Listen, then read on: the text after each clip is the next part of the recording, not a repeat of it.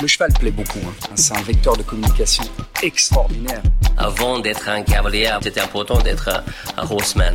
Always put the horse before the personal ambitions. Vraiment un cheval incroyable. Voilà quelqu'un qui est champion olympique et qui n'est pas ordinaire. Sans remettre en question, il peut se servir des défaites pour être meilleur après. Ce feeling, je l'ai eu directement avec Caleb. On fait du haut niveau, il y a le côté financier, c'est comme ça. Aller en compétition parce qu'il est bon, pas parce qu'il paye une table. Moi, je veux pas euh, courir mes chevaux pour l'argent. If you can do it in a way that doesn't take too much out of your horses. Quand on voit l'évolution en, en 10 ans de temps, euh, qu'est-ce que ça va être dans 10 ans? Pouvoir motiver les jeunes à aller au bout de leurs rêves? Forme de très très bons compétiteurs. Je ne vais pas dire que ça forme des hommes de chevaux. Pour moi, les bons moments, ils sont à venir. Aujourd'hui, euh, réussir sa vie, c'est avoir la vie que l'on souhaite. When we tried to contact Kent on WhatsApp and asked him to record an episode with him, his first reply was the following Can you tell me the name of your podcast so I can listen to one? We further met him and got to understand that Kent Farrington is a true observer. He tries to understand, to gather pieces of knowledge and information from everywhere to make his own recipe of success. As I'm talking, Kent hasn't left the Longines Top 12 since May 2012. 11 years being months after months on top of his sports, chasing titles, medals, victories, and representing his nation in the main championships. And yet, Kent Farrington wasn't born on a horse, not even close. The kid from downtown Chicago just grabbed with two hands every opportunity that was given to him to ride. And from there, hard work and dedication paid off. Welcome to I'm an Equestrian podcast. We truly hope that you will like this episode, and if you do, feel free to share your thoughts with us on social media. And please drop us a five star rating on Apple Podcast to help us grow our media worldwide. For the second time, we have the pleasure to be supported by CWD. CWD is a high end saddle maker brand that aims to help riders perform while preserving the integrity of horses. Both the world's best riders and amateur riders are fond of their saddles. CWD owes this success to its policy of research and development, with a close focus into the locomotion system of horses and to its innovations aimed to provide precision and comfort we asked Kent Farrington to tell us how important are CWD saddles in his performance, and here is what he said. I've been with CWD for more than 10 years. Um, they've been a fantastic company to work with, adapting equipment to my many different horses, and always willing to adjust things and, and make changes for me throughout my career. Um, they've been very very loyal to me, and I'm super happy with the service. I think they're a great company, and I'm proud to be an ambassador.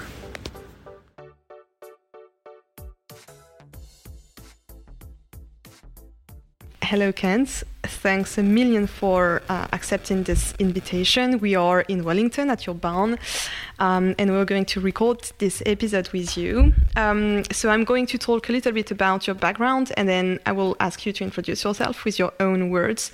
You started as an eight-year-old with no family background in, in horses. Um, you began with weekly lessons uh, in downtown Chicago. Um, you then turned professional when you were 19 um, and started to work and train with Tim Grubb, who was a four time British Olympian. Then you worked with Leslie Howard, an US um, show jumper.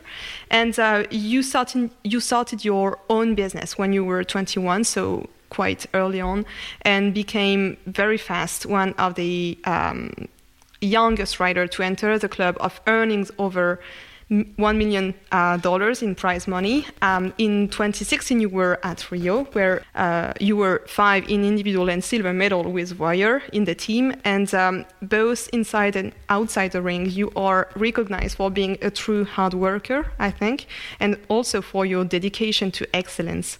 Um, so, what I'm going to ask you maybe is to introduce yourself, your background, and also your personality. Okay. okay. I don't really know how to get into my personality. That would be for somebody else to define. But, uh, what am I supposed to say? My name and where I'm from, or something? Yeah, you're sort okay. like. How would you introduce yourself to someone who absolutely doesn't know you? Uh, I would just say hello. I'm Kent Farrington. I'm from Florida. I'm originally from Chicago. I'm an equestrian, right. and um, you know I travel the travel the world doing show jumping. All right. So Kent, what was your early childhood like? What did the young Kent dream about when he was 10 or 15 years old? Um, yeah, when I was still that age, I I would say I wasn't I wasn't so dedicated to horse sport. I did a lot of different sports. Um, I did some martial arts. I did uh, basketball. Being from Chicago, Michael Jordan was in his in his era at that time. So every kid in Chicago watches the Chicago Bulls and Michael Jordan. That was a, a big influence from a sport background. Um, I did skateboarding, um, gymnastics, uh, a little bit of boxing, everything. So, um, not so many team sports, especially in, in school and things. Uh, I was kind of split up between doing a, a, bunch of different bunch of different activities.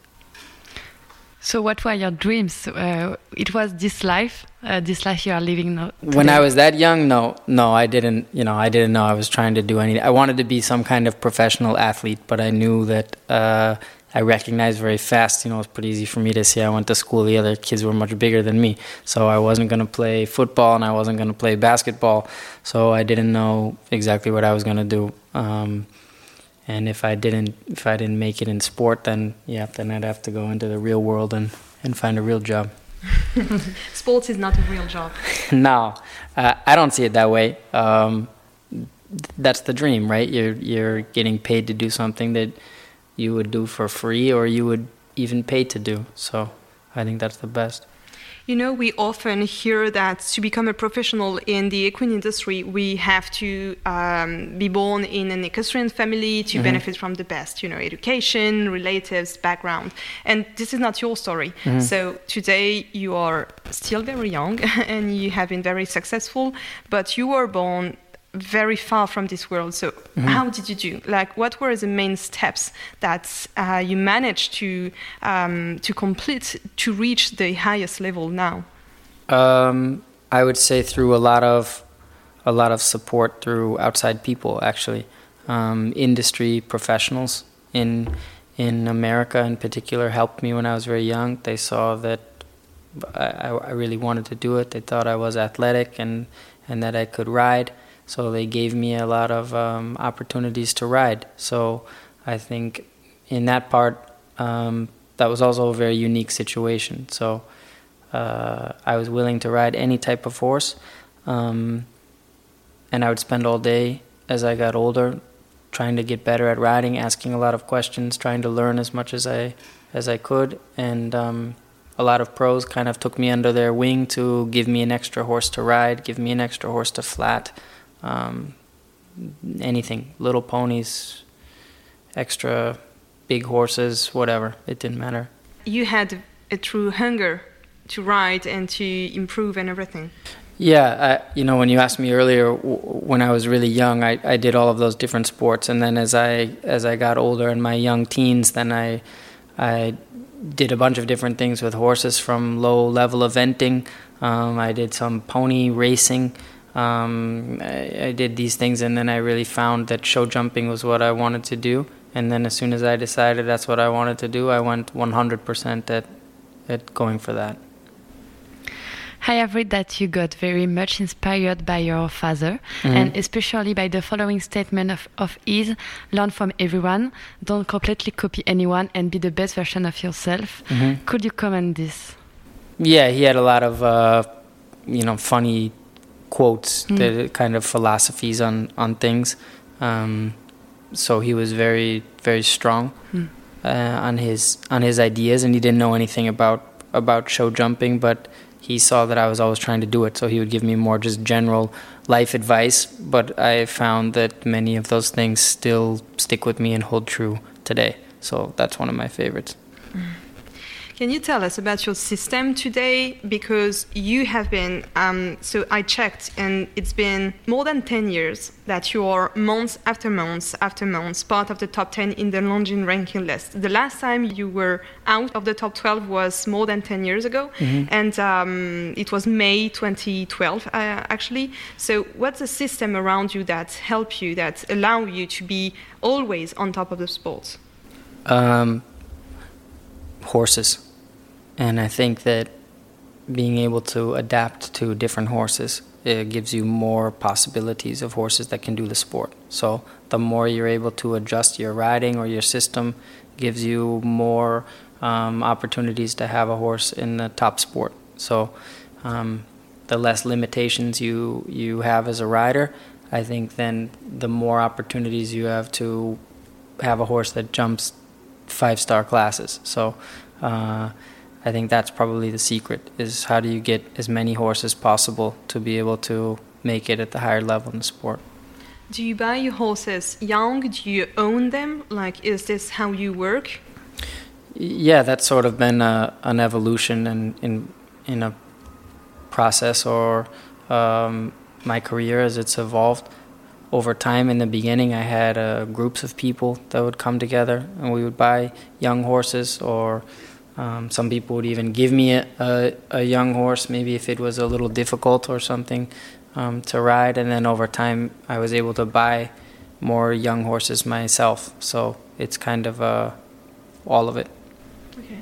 We are here in Wellington today recording this episode with you from your facilities everywhere you spend the season here in Florida before flying back to Europe. Uh, can you tell us about uh, such a balance uh, in your program?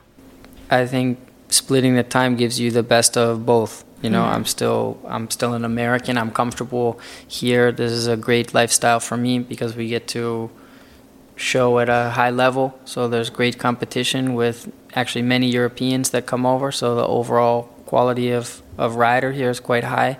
Um, you can ride tiny classes with young horses and um, and I have a, a nice farm where I can produce young horses too, so I don't have to travel. So I can stay at home every night, go to the show each week, and ride young horses at home. So I'm kind of getting to do all of it at one time.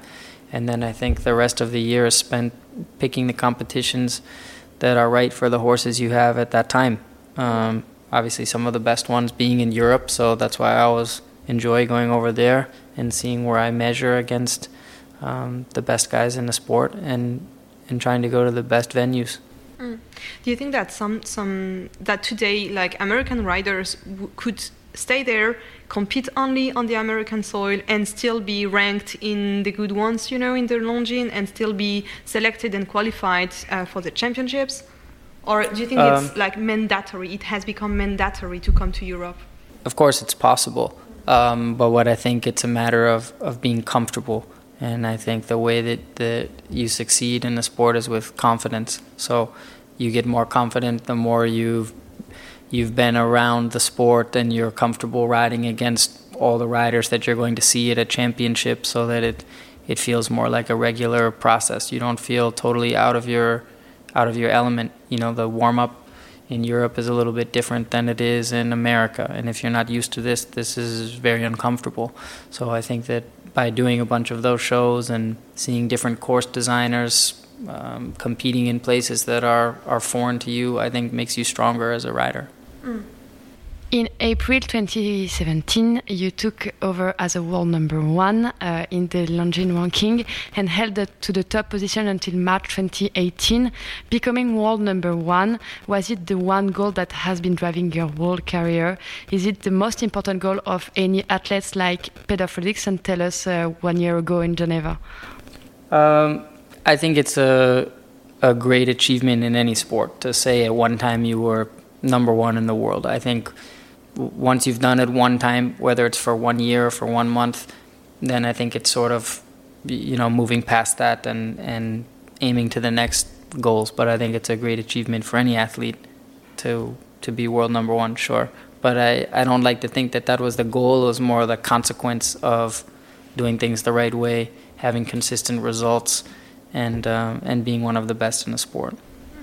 Okay. You also have clients here. Um, is this part of the way you, you work? Is this something you like training, or is this like an economical factor or whatever? Is both. Yeah. I think in in America, the whole system here is built around amateur competition, where Europe is built around horse industry.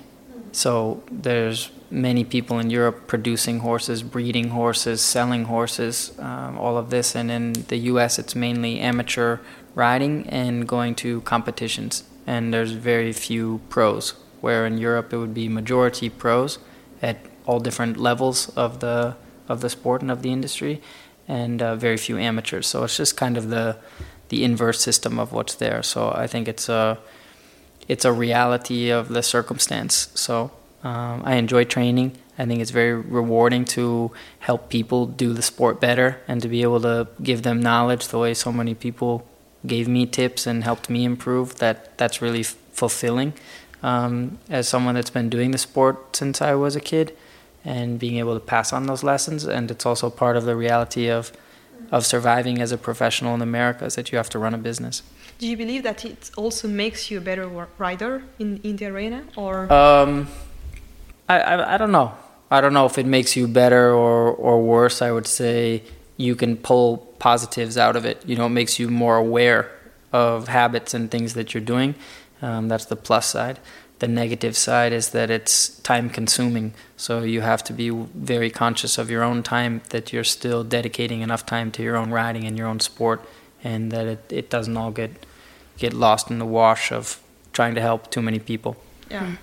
Two weeks ago, you trained uh, the young USA jumping team, and uh, we watched the content released by the USA Jumping on socials, in which you say that confidence is something fundamental to perform. That riders should ride into the arena with enough confidence to think that they are and will be doing good.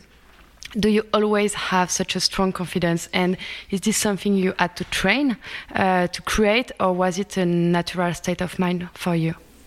I think confidence in any in any athlete is always something that that grows over time. You know, you have success doing something, you gain more confidence. You you've done it before, you know that you can do it again. So the hardest thing is always to climb up the hill um, the first time to find that confidence. And it's also a a funny thing. You know, you can gain or lose confidence very very quickly, just like a horse with good riding and, and confident riding, the horse can believe that they can do anything. With um, with a, a, rider who's not very accurate um, and doesn't give the horse confidence, they can very quickly go down in the sport and believe that they are no longer capable of of jumping a certain height of fence anymore. So I think that's why, particularly in this sport where you have a a partner in a in an equine athlete, confidence is super important because the horses feel confidence you can't fake that. You know that has to be a part of who you are. The horse has to believe that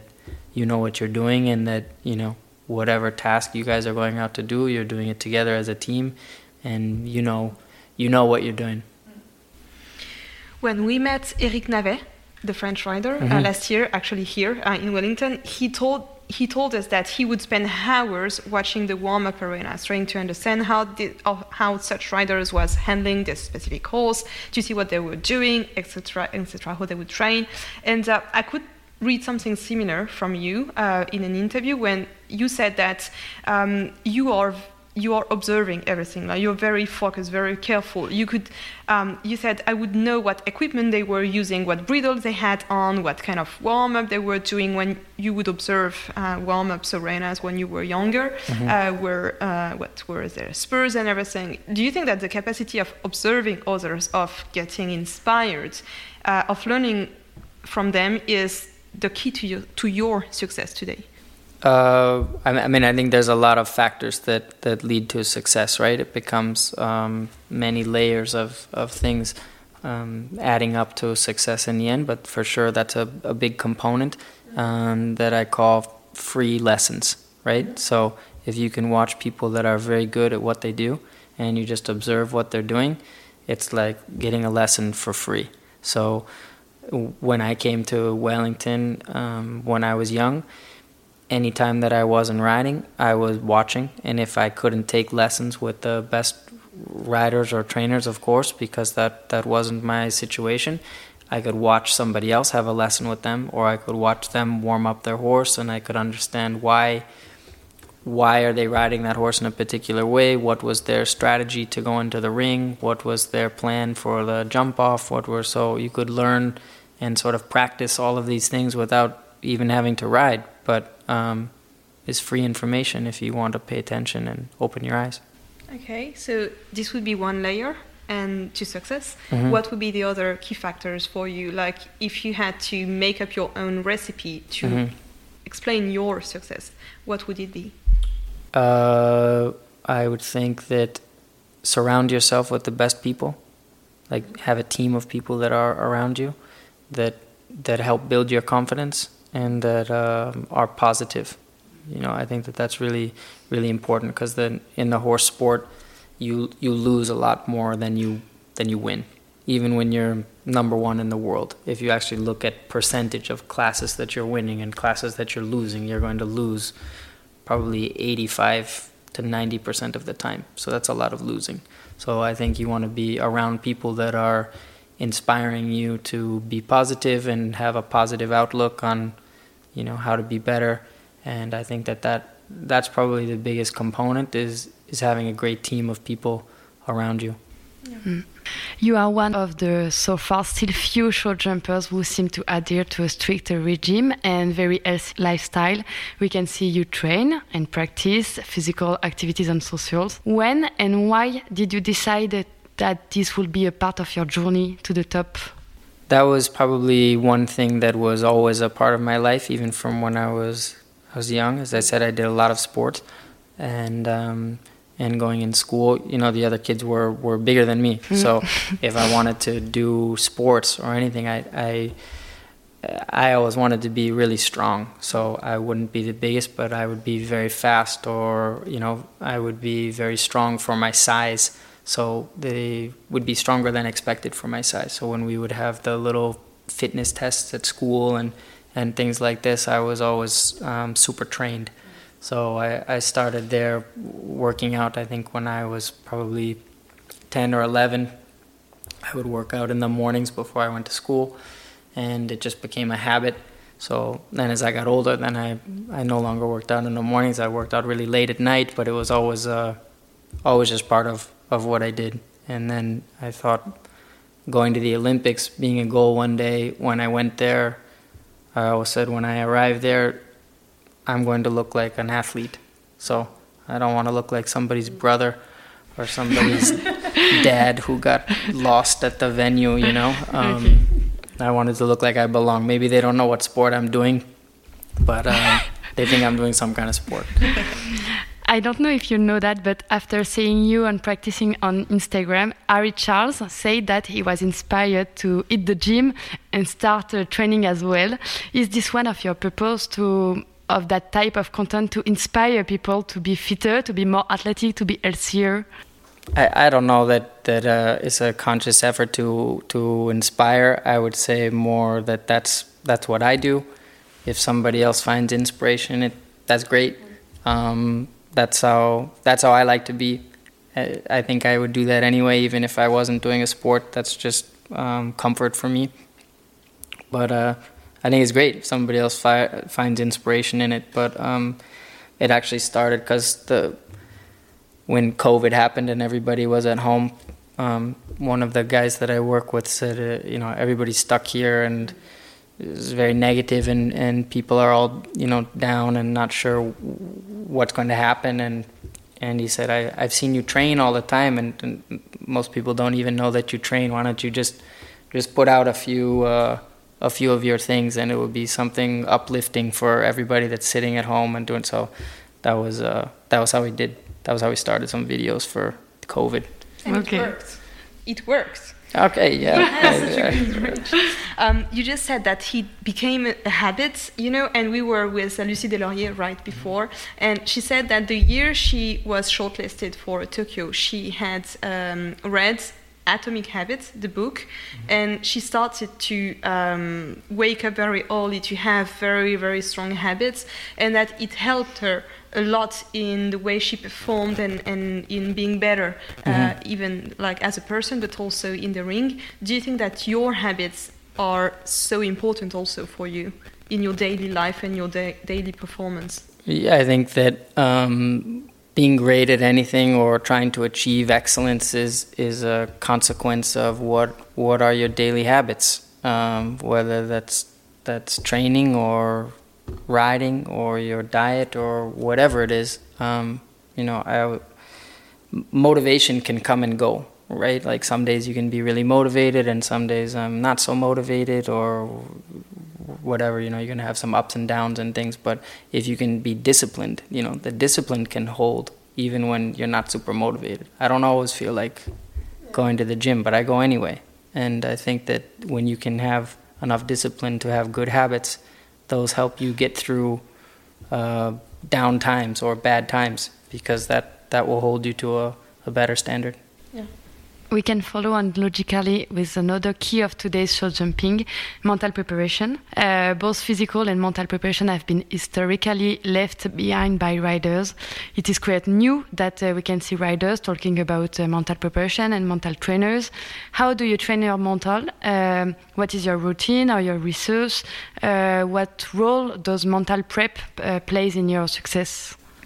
I think I think again that's just a habit, right? How do you how do you deal with setbacks? How do you approach um, an event? And I think that everybody has their own way, and that's what I think is really unique and even unique about um, riding and the sport is that everybody can do it a little bit different. There's a lot of a lot of roads to Rome, and you can take people that are built very different. You can take different uh, genders. You can you know have uh, even different styles of horses big horses small horses uh, you know what would be called a fast horse or a slow horse and they can all they can all win. So i think the mental preparation is also the same. Everybody can have a totally different approach to how they do it but i bet all of the people that are consistent at a high level have some kind of repeatable process.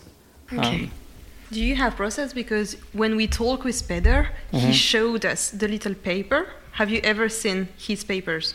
Yeah, I've seen him walking around. Uh, everything done. Yeah. Like one, two forward, three, two, I don't know what number of strides, and it's incredible, actually.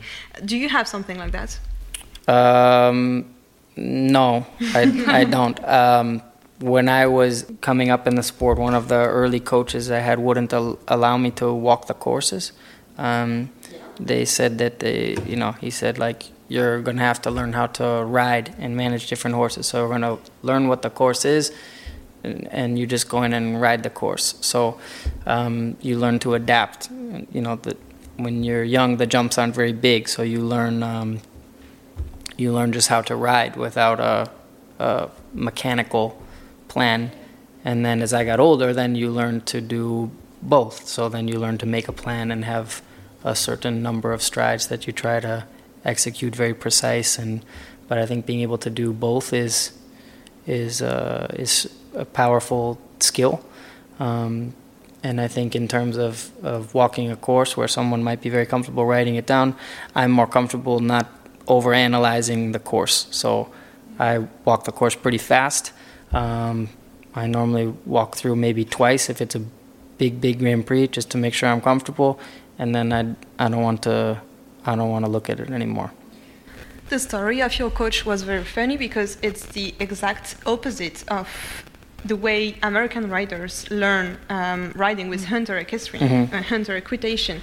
Um, they have to know the number of strides very early on. Even when flat riding, they have a very um, mechanical and technical mm, um, way of learning mm-hmm. the stuff. And you had the exact opposite. You were much more like a European rider yeah, I don't know if it was European. We just called it like pony riding, you know. We, um, but it was fun. But not walking the course is different, way different. Um, yeah, that that's way different. I mean, even now, sometimes I, I I don't walk the course if it's not a really really big class. I go there, I watch one or two horses go, and um, and you go. And I think that you know one of the strengths of American riding is being able to have a, a system like that where they can accurately ride and execute a plan. I would say one thing that the younger riders in America have to learn how to do better is be able to adapt to a situation. Having a great plan is perfect, and then you know the horse trips after number one, and now your perfect seven strides is no longer seven strides. Maybe it's maybe it's eight, maybe it's twelve, but you you have to adapt. Then you have to open your eyes. yeah, exactly. then then you then you start riding for real. So um, I think being able to do both is is great, uh, and both have their place. You know, we will talk about it for decades now. You've been a very talented and successful rider. And as we already stated it, you are riding with the American Vest. Has this always been something really important for you uh, to be able to represent your country, uh, to participate in the growth of show jumping in this nation? Uh, I think it's an honor for anybody to be able to represent their country, especially when you talk about the Olympic Games or a major stage like that. is a is a dream to to go there, and it's bigger than than your own sport, and it's bigger than yourself. So I think that that's always that's always great. Um, I would say my focus there is on the biggest level of sport. So wherever that is, that's that's where my interest goes. I can't remember seeing you riding in the Global Champions Tour or League. Is this a choice of yours? Is this do, do, is there any reason reason why you would not compete in this? I've done many many okay. Global Champions Tour um, events. Uh, last year I just did the two in America because those were convenient for me. But in, in years past, I've done probably all of them at least once. Um, I I think more to it's a matter of where I'm at with the horses I have and what fits into my schedule because I'm not, uh, you know, European based. So a lot of those shows just are aren't working with my calendar. We were in Geneva uh, mm-hmm. last December. We assisted to the IJRC annual conference. Mm-hmm. Um, I don't know if you were there. I don't think so. And Kevin Staut, as a president, as well as other riders from the board, um, expressed their fear about the future of the Nations Cup circuits. Uh, Kevin said that it was not sexy anymore and that the uh, global um, annual competitions calendar is too full. It's hard for Nations Cup to keep attractive. What do you think, and do do you agree with the fact that Nations Cup have become less sexy?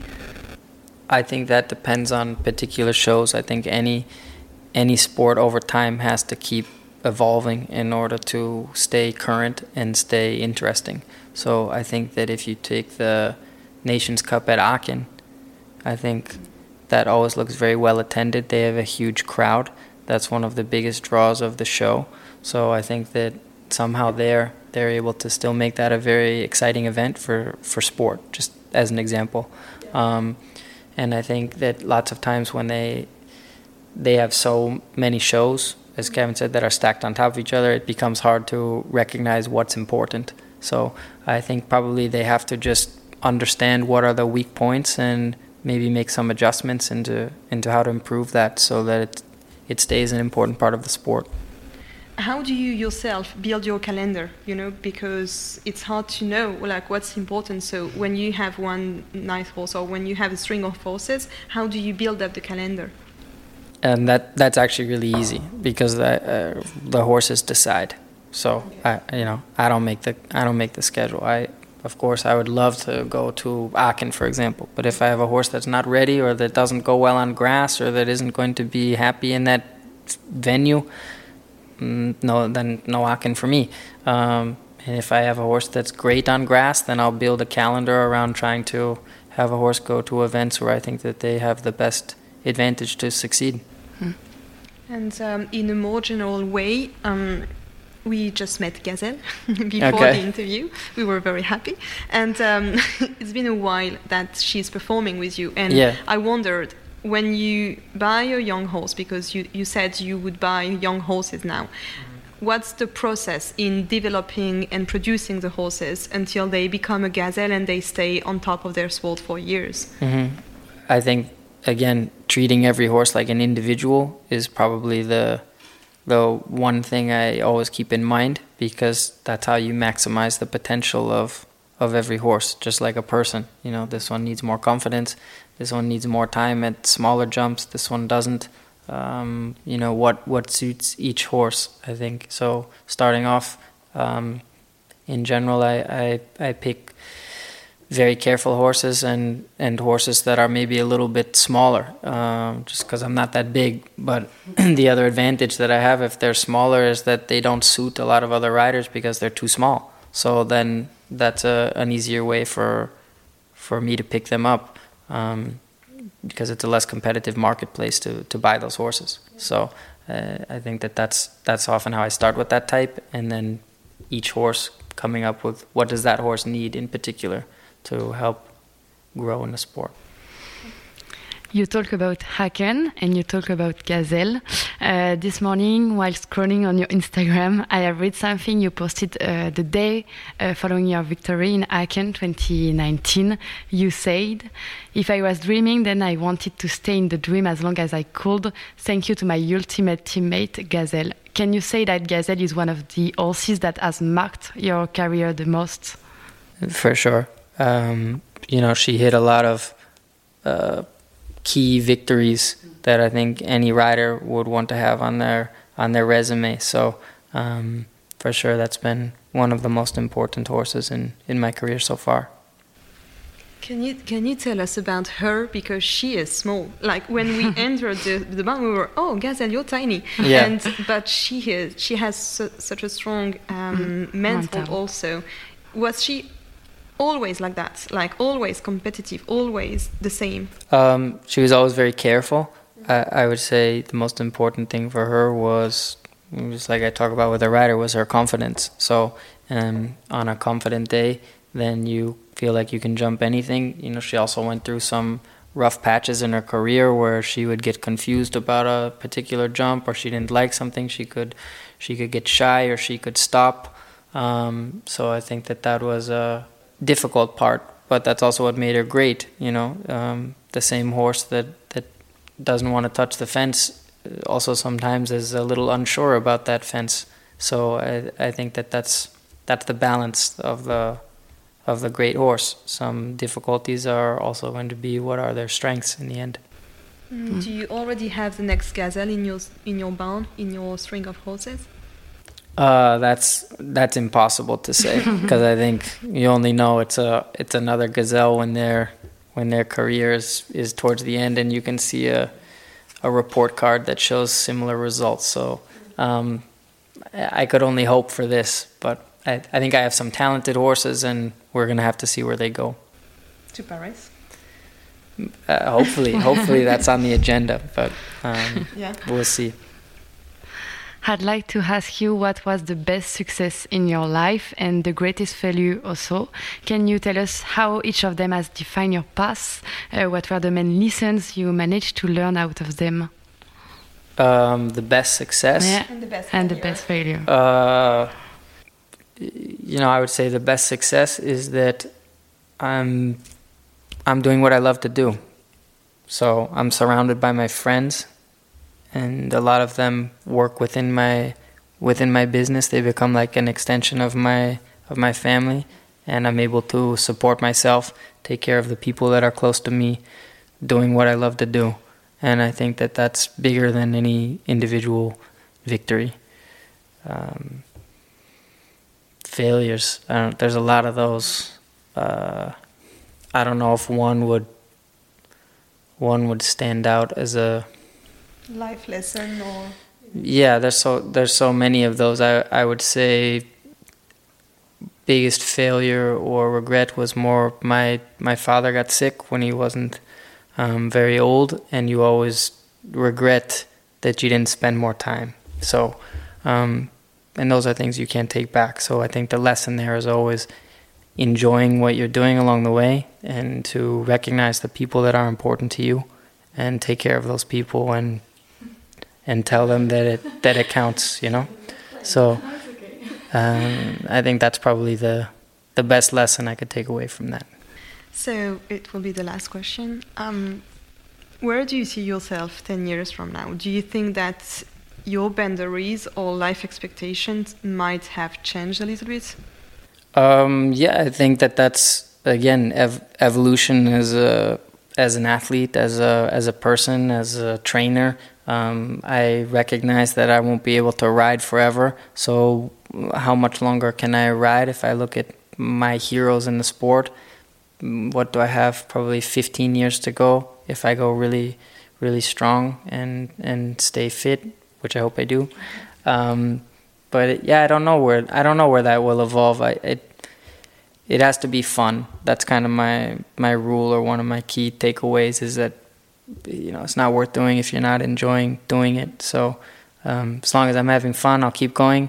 And where that takes me down the road, maybe it goes into more coaching as my career winds down. Um, probably always owning a bunch of horses because I love horses. That's my my passion, and probably some combination of of coaching and owning a bunch of young horses to see the future of the sport on both sides, in the riding and the horse side. You just said the heroes I got inspired from. Who are who are they? Oh, many. My list is long there too. Um, but because I didn't have access to shows when I was young, I had um, videotapes. So this was now I'm going to sound old because there was no YouTube or anything like that. But I we would get the the VHS cassettes of the Olympics and the World Cup, and I would put it in, and I would I would stand in front of the TV and I would pretend that I was Nick Skelton, um, Rodrigo, or you know the Whitakers, and so I would I would watch all of them, and then I would I would pick a couple of the riders, and I would like rewind the tape and just watch it over and over and over again, and try to understand what they were doing through like visual learning, and then go you know, ride, and I would pretend in my mind that I was today I was gonna ride like Nick Skelton, you know. I, yeah, exactly. I would put on my leather gloves and hold my arms up, and, and it worked. Yeah, I don't, I don't think I ride like Nick Skelton, but uh, there probably some some uh, funny moments there of me riding around as a kid, thinking that I was. Thank you. Thank you very much, Thank Kent. you so much, Kent. Sure, you're welcome.